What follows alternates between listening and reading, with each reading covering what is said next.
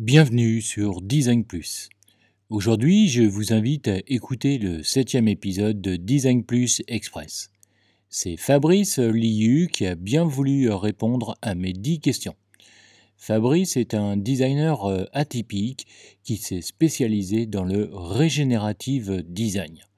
Comme il l'écrit, sa mission de vie actuelle est de participer à la régénération des humains, des collectifs et des territoires. Mais pour en savoir plus sur euh, Fabrice, je vous propose d'écouter ce nouvel épisode de Design Plus Express. Bonne écoute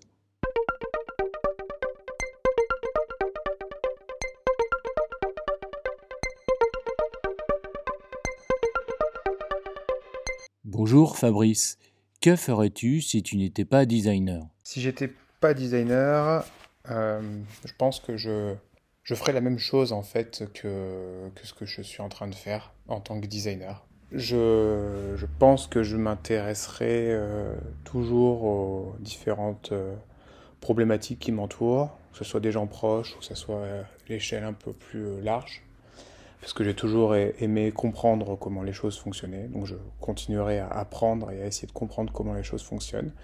Et quand euh, j'en détecte des dissonances ou des choses qui seraient à, à réorganiser, à restructurer, à fluidifier, eh ben, je pense que j'aurais toujours envie d'essayer de, d'accompagner les gens qui font ça ou de le faire avec, euh, les gens qui font ça. Voilà, je pense que euh, je serais toujours à essayer de participer à organiser ou réorganiser les choses pour que ça soit plus agréable. Euh, tout simplement parce que j'ai du mal à accepter quand les choses sont pas fluides ou pas logiques dans leur mise en place. Aujourd'hui, quel outil de conception utilises-tu? J'ai longtemps utilisé des outils de conception comme Sketch ou comme Figma. Ça fait très longtemps que j'ai quitté Photoshop et la suite, et les suites Adobe. Euh, et euh, ça va peut-être vous surprendre, mais depuis que je suis plus sur la réflexion de fond des problématiques que j'essaie de traiter avec les démarches design, euh, j'utilise beaucoup plus des outils de conception de l'ordre de, de, de, outils d'aide à la pensée, d'aide à l'écriture. Et donc, par exemple, j'utilise beaucoup Notion, qui permet de structurer vraiment des, des modèles de des modèles de projets, des modèles de méthodes et des modèles d'outils que je vais mettre à disposition des gens avec lesquels je travaille. Donc du coup, on est vraiment plus sur la logique de processus. Et j'utilise aussi beaucoup des outils comme Workflowy, euh, Rome Research ou Obsidian, qui sont des outils de prise de notes non linéaires et donc du coup qui permettent de structurer euh, des logiques en fait de pensée. Et donc c'est de la prise de notes qui va se faire en workshop et qui permet du coup de, de garder en fait l'essence du fil de pensée du groupe et de le réutiliser derrière pour de la conception, si jamais on fait de la conception numérique ou de la conception de, du projet en lui-même. Quel est le dernier livre que tu as lu ou le dernier film que tu as vu? Le dernier livre que j'ai lu, c'est euh, Furtif de Damasio. Très très beau livre, très belle écriture, magnifique. Peux-tu citer deux designers euh, qui t'inspirent? Alors j'aurais Jack Knapp, le monsieur qui venait de chez Google et qui a créé la recette du design sprint, parce que je pense vraiment qu'il y a un gros gros pouvoir dans le design sprint et que la démarche qu'il a est vraiment une démarche du design, c'est-à-dire que ben, il fait les choses euh, comme ça vient, il apprend de ça et ensuite il structure des, contenus et, euh, et il structure des recettes que les autres peuvent utiliser. Et le deuxième, ce serait Daniel Christian Wall, qui est l'auteur d'un, d'un livre sur euh, le design régénératif, qui s'appelle Designing Regenerative Cultures. Et là, on est vraiment sur la branche design dans laquelle je me porte, qui est de se dire, voilà, le design doit être régénératif et doit soigner et prendre soin euh, des différents systèmes dans lesquels euh, il agit. Actuellement, quel artiste ou groupe musical écoutes-tu lorsque tu travailles J'aurais pas vraiment un nom d'artiste euh, spécifique à donner. Par contre, j'écoute beaucoup de la musique ambiante.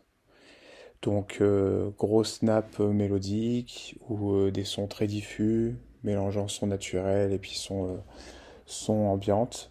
Un peu de, musique expérimentale, mais plutôt, plutôt de l'expérimental qui reste sur cette logique d'ambiance, des sons drones, voilà. Et, sinon aussi pas mal de, de micros. Donc la micro c'est un, genre spécifique de la musique entre la minimale et la house, donc ça reste de la musique électronique. Mais c'est des sons très minimalistes avec des boucles très répétitives et du coup quand tu travailles ou même quand tu animes des ateliers ça fonctionne plutôt bien. J'ai des playlists sur, sur Apple Music pour ceux qui veulent les regarder. En tant que designer, quel est ton leitmotiv? Mon leitmotiv, c'est d'avoir une action régénérative sur euh, les systèmes sur lesquels je travaille, que ce soit une entreprise, que ce soit un territoire, que ce soit un groupe d'individus. Voilà, l'idée c'est de, de, rentrer, de détecter là où il y a des choses qui coincent, où c'est pas fluide et où ça peut mener à une rupture, et de voir comment est-ce qu'on peut faire basculer ces choses qui sont dégénératives euh, en choses qui sont régénératives avant qu'il soit trop tard, euh, dans l'intérêt des humains, dans l'intérêt plus largement du monde dans lequel on est, euh, à différentes échelles. As-tu étudié le design ou es-tu autodidacte et comment ce parcours a influencé ton travail aujourd'hui? J'ai fait une école d'infographie à la base, mais j'avoue que la plupart de mes apprentissages ne se sont pas faits à l'école, mais plus euh, en autodidacte. Euh, comment est-ce que ça influence mon parcours? Ben, En fait, j'ai compris, je pense, que l'apprentissage n'est pas limité à euh, des formations, des certificats, des écoles, mais se fait en fait au quotidien, se fait avec les gens avec lesquels on travaille, avec lesquels on échange, avec lesquels on évolue, euh, et que donc en fait on apprend tous les jours, on apprend tout le temps, et on n'a pas forcément besoin d'avoir un, contexte ou un cadre pour, pour apprendre et se développer. Aujourd'hui, tu as la possibilité de dire ou d'écrire une seule phrase au débutant ou à la débutante que tu étais, quelle serait-elle? Là où tu vois des problèmes, en fait, c'est une opportunité pour se poser des questions, apprendre, rebondir et, euh, réorienter les choses. Et voilà, ça peut te servir pour euh, toute ta vie et ça peut te servir aussi pour, euh, pour ton toi qui est designer. Quelle est ta plus belle et meilleure expérience liée au design? Ma plus belle expérience, c'est quand, euh, quand j'étais avec un groupe, et ça m'est arrivé plusieurs fois, et où du coup on a des gens qui sont pas du tout liés les uns avec les autres et qui semblent complètement sclérosés, dans leur, dans leur système et, bloqués, et que du coup euh, le fait d'apporter de la facilitation, euh, d'apporter des démarches et des outils qui leur permettent de penser autrement et d'apprendre les choses autrement, ça les débloque. Et que là dans leurs yeux tu vois ce côté Ah, il y a des nouvelles choses qui sont possibles c'est merveilleux. Voilà. Et c'est ça qui pour moi est important, c'est aider à débloquer les gens et ouvrir des portes. Selon toi, quel est le plus gros problème dans l'industrie du design en ce moment et comment peut-il être résolu? Ma perception de l'industrie du design, c'est justement que ça reste une industrie. Et que donc, en fait, on suit les schémas de l'industrie, qui est que le design se retrouve après les réflexions stratégiques et après les réflexions de l'ordre du développement économique quand on parle pour une entreprise ou du positionnement politique quand on parle pour un travail avec les territoires ou avec les institutions.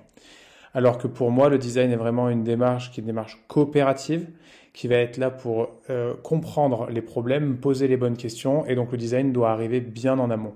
Et le design n'est pas porté par une personne, on voit encore le, le designer, alors qu'on est vraiment dans une ère où on a une démarche de design qui va être facilité potentiellement par quelqu'un qui a une posture de designer, mais qui va amener tout le monde, les différents parties prenantes, que ce soit les gens qui soient à la décision, à la stratégie, à la politique ou à l'économie, à se poser ensemble pour se, se, structurer la pensée commune et structurer les bonnes euh, questions à se poser. Et ensuite, on va rentrer vraiment dans la démarche d'industrialisation de solutions et de création de produits ou de services qui vont répondre à ces, euh, à ces problématiques-là.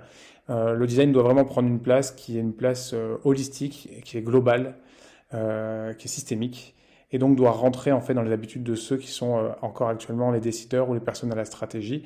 Et le designer lui-même doit sortir de sa posture d'exécutant et de finalisation de projet ou de produit et doit remonter pour moi vraiment un peu plus sur, sur la partie stratégique et réflexion en amont. Merci beaucoup Fabrice pour tes réponses. À bientôt.